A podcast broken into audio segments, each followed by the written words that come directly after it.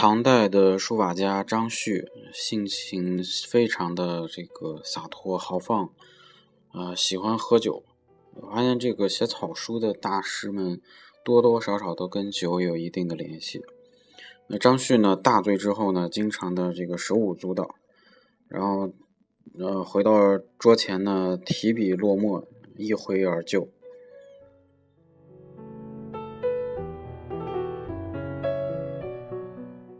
但是有人呢说他粗鲁，给他起了个颠章的雅号。其实呢，他很细心。他认为呢，在日常生活中所接触的事物呢，都能启发写字儿。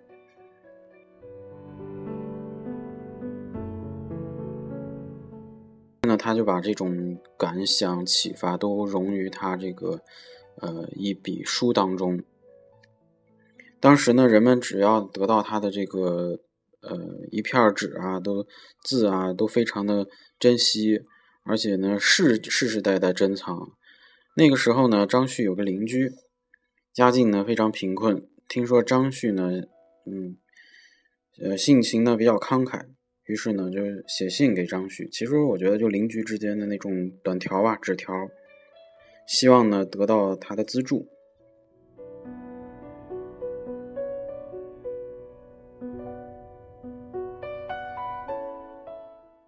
张旭呢就非常同情他的邻居，便在信中呢，呃，这样回道：“说你只要说这信是我写的，啊，要价呢可以上百金。”那邻居呢就照着他呃说的这个，就上街售卖，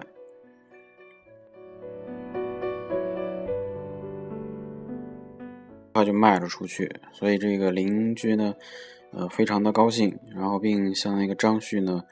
啊，十分报以十分万分的感谢。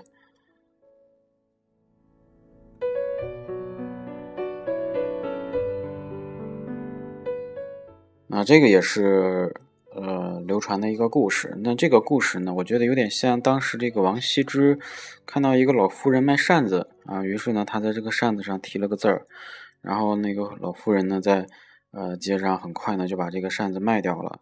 这其实都是一个内容灌给了不同的这个主人公身上。